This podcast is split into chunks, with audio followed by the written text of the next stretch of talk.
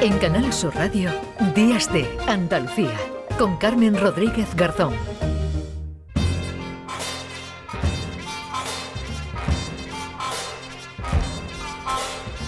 A esta hora, como siempre, recibimos aquí en Días de Andalucía a Paco Reyero. ¿Qué tal? Muy buenos días. Muy bien, Carmen, ¿cómo estás?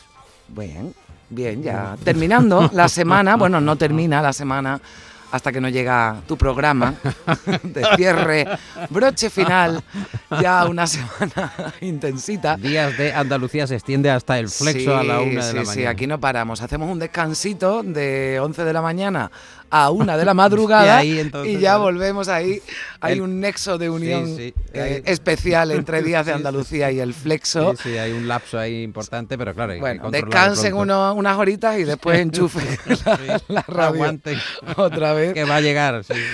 Bueno, pues llega el Flexo, como siempre, con propuestas y con em, personajes y personalidades muy, muy interesantes. Hoy a quién nos traes. Bueno, Paco? hemos eh, tenido la posibilidad de entrevistar a Paco Robles, que eh, escribió, ya que estamos en tiempos de Mm. cuaresma, un éxito que fue Tontos de Capirote, aquel Mm. libro que describía a cada uno de los, eh, vamos a decir, estereotipos que pueblan la Semana Santa, en este caso la Semana Santa sevillana. Cuando él presentó el proyecto, el editor le dijo, creemos que no, no debemos de titular el libro así porque nos van a correr a gorrazos, tontos de capirote. Y él se empeñó. Dijo, Mm, no, no, si es lo que, si es que eh, la- se va a identificar la gente con esta expresión, tanto que cuando él fue al Consejo de Hermandades y Confradías, pues tenían por la página de El Tonto del Consejo, la, la tenían, tenían puesta allí, o sea, la identificación había sido...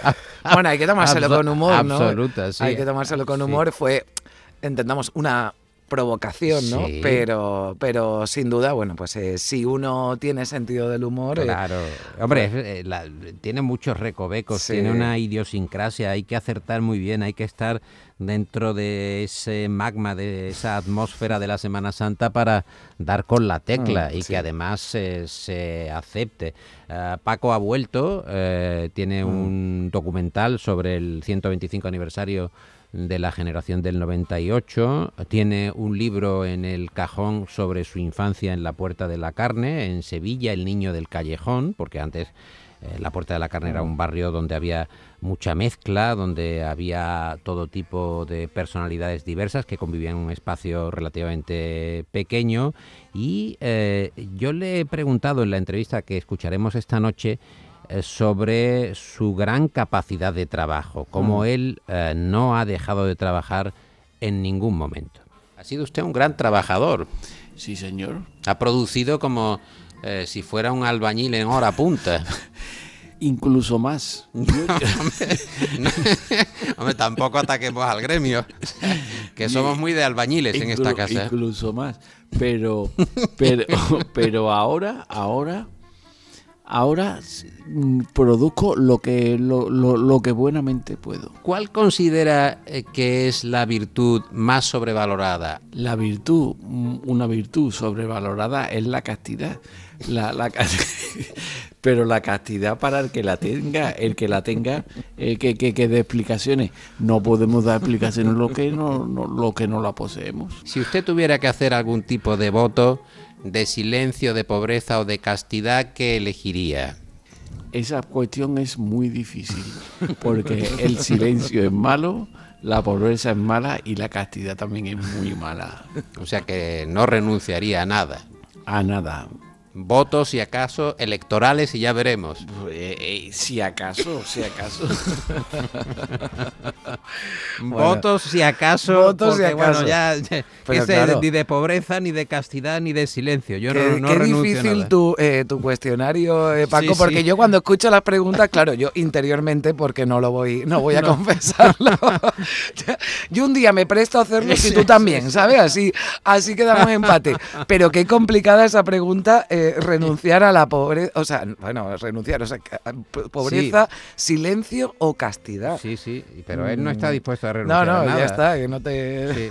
No, si esto hay que elegir, que no elijo, que, Que ya no está elijo, sí, que Bueno, no fue un gustazo además escuchar a Paco Robles en la, en la gala de, de- de este año del llamador en el Teatro López de Vega y, y bueno, pues eh, con esa agilidad ¿no? mental que tiene, Sí. que tiene, que tiene Paco. Sí, ¿no? ya ha vuelto a Mm, escribir, sí. está volviendo a los medios y está haciendo cosas. Fue una Mm. entrevista muy grata y espero que se desprenda en la emisión de, de esta noche. Y tenemos algunas curiosidades. Sí. Tenemos esa curiosidad de una señora que se llama Lara Maiklen, que se dedica a buscar entre los lodazales del río. Ha publicado un libro que se llama Mood Larkin, que está editado en el sello Captain Swing. Eh, hicimos una reflexión con su aventura.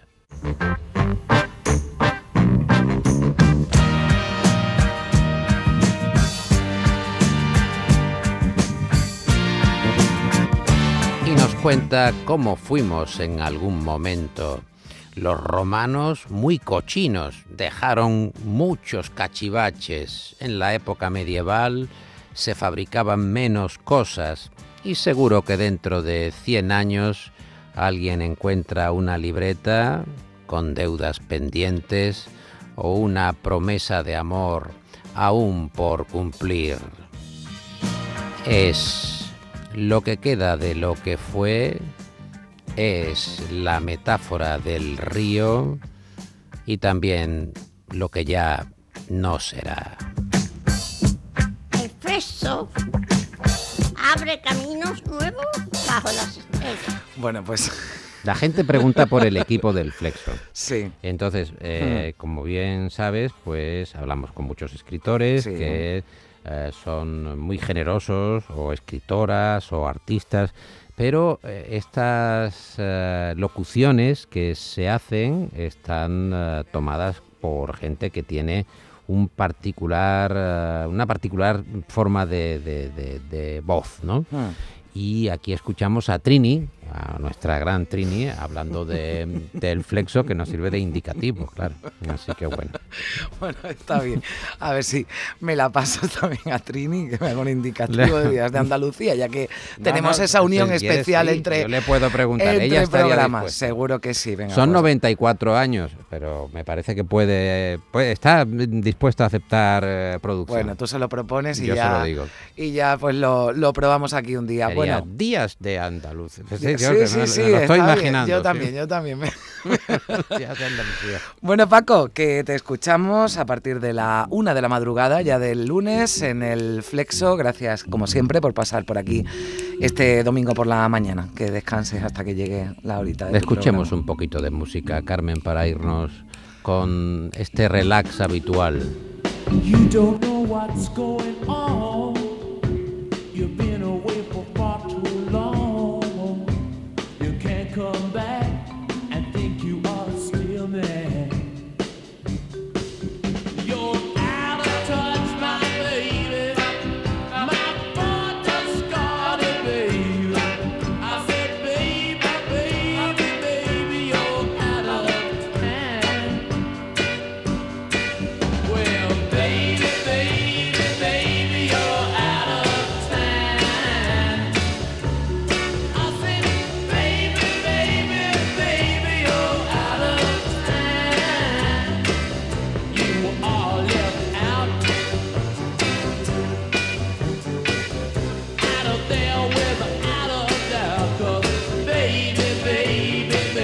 you're out of time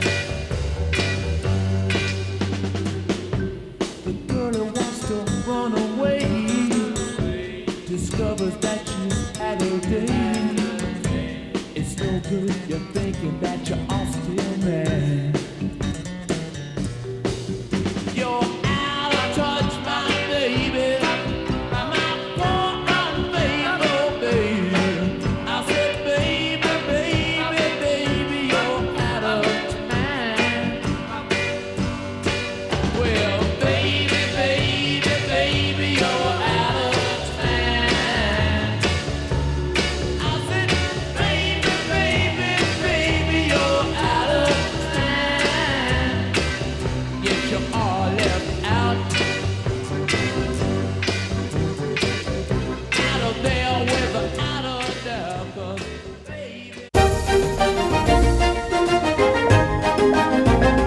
En Canal Sur Radio, Días de Andalucía, con Carmen Rodríguez Garzón.